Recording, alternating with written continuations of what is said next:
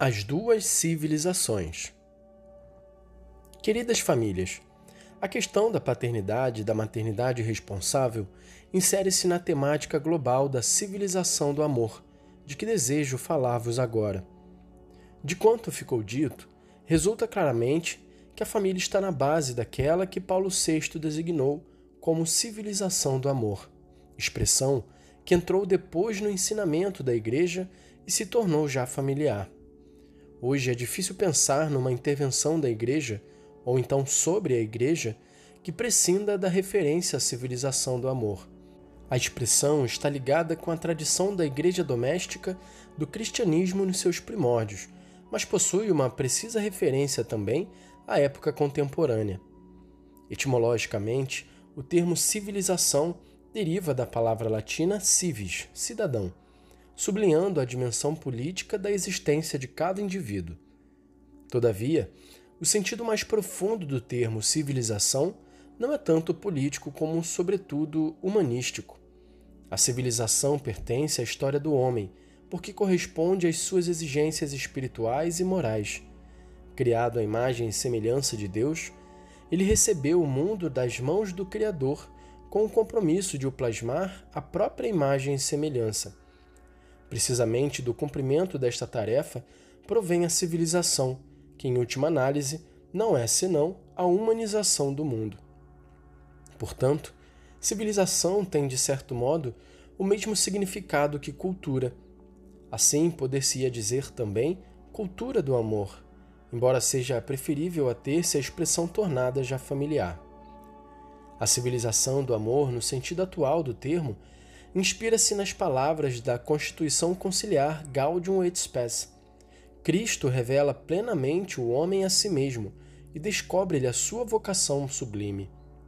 Por isso, pode-se afirmar que a civilização do amor parte da revelação de Deus, que é amor, como diz São João, e aparece magistralmente descrita pelo apóstolo Paulo no hino à caridade da primeira carta aos Coríntios. Tal civilização está intimamente conexa com o amor derramado em nossos corações pelo Espírito Santo que nos foi concedido e cresce graças àquele cultivo constante de que fala tão incisivamente a alegoria evangélica da videira e dos ramos. Eu sou a videira verdadeira e meu pai é o agricultor. Toda vara que em mim não dá fruto, ele corta e limpa toda aquela que dá fruto, para que dê mais fruto. João 15, 1, 2. À luz destes e de outros textos do Novo Testamento, é possível compreender o que se entende por civilização do amor e por que a família está organicamente unida com tal civilização. Se a primeira via da Igreja é a família, importa acrescentar que também a civilização do amor é via da Igreja, que caminha no mundo e chama a seguir por tal via as famílias e as outras instituições sociais nacionais e internacionais, precisamente por causa das famílias e através das famílias. A família depende realmente e por diversos motivos da civilização do amor, onde encontra as razões do seu ser família. E ao mesmo tempo, a família é o centro e o coração da civilização do amor. Não existe, todavia, verdadeiro amor sem a consciência de que Deus é amor e o que o homem é a única criatura na terra chamada por Deus à existência por si mesma. O homem, criado à imagem e semelhança de Deus, não pode encontrar-se plenamente senão pelo dom sincero de si.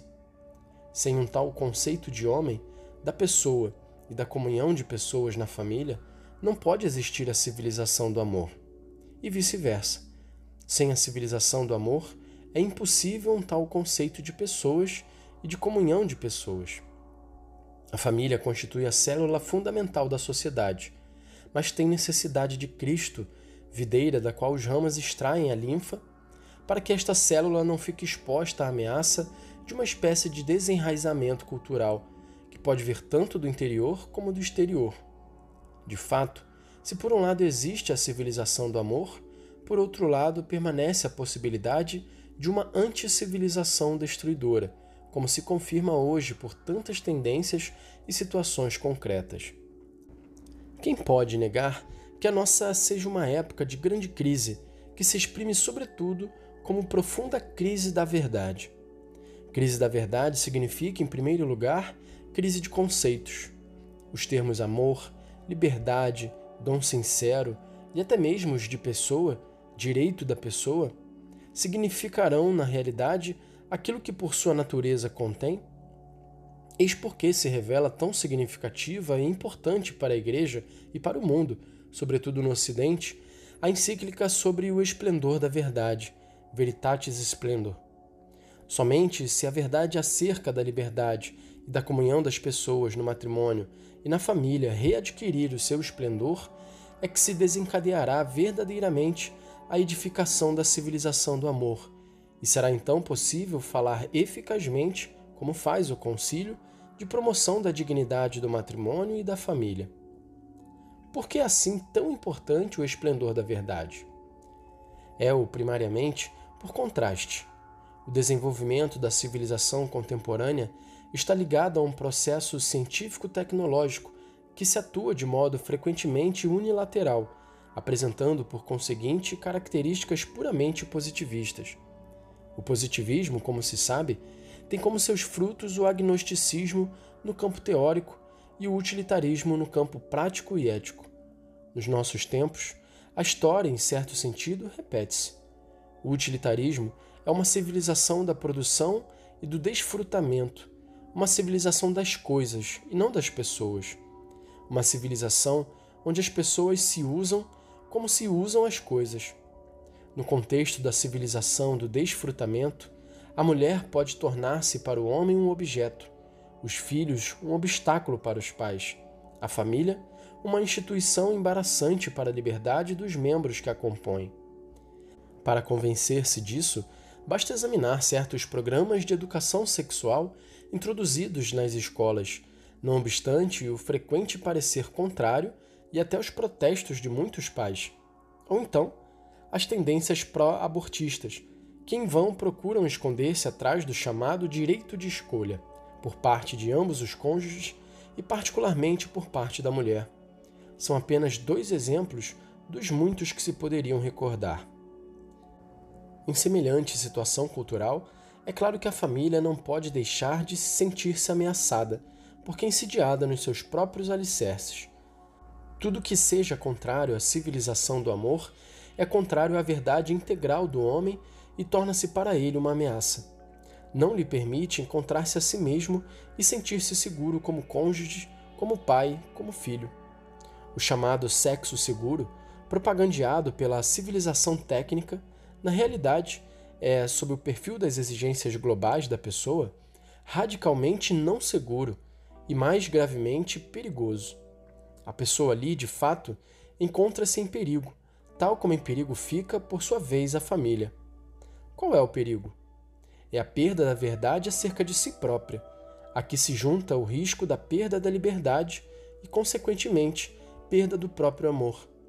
Conhecereis a verdade de Jesus e a verdade libertar-vos-á. João 8:32.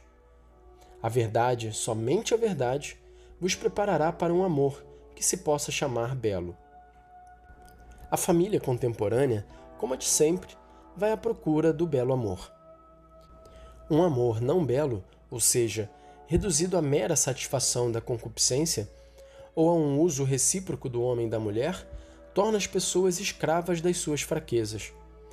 Não conduzem a esta escravidão certos programas culturais modernos? São programas que jogam com as fraquezas do homem, tornando-o assim sempre mais débil e indefeso. A civilização do amor evoca a alegria.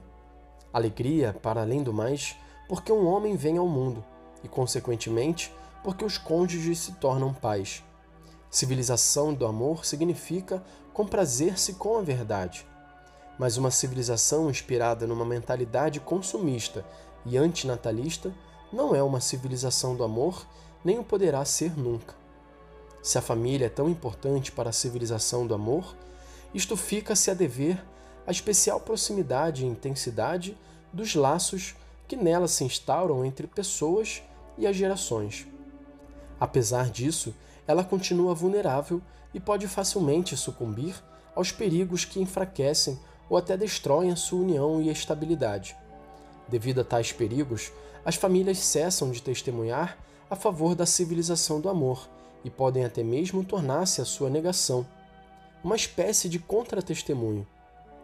Uma família desfeita pode, por sua vez, reforçar uma específica forma de anticivilização, destruindo o amor nos vários âmbitos em que se exprime, com inevitáveis repercussões sobre o conjunto da vida social.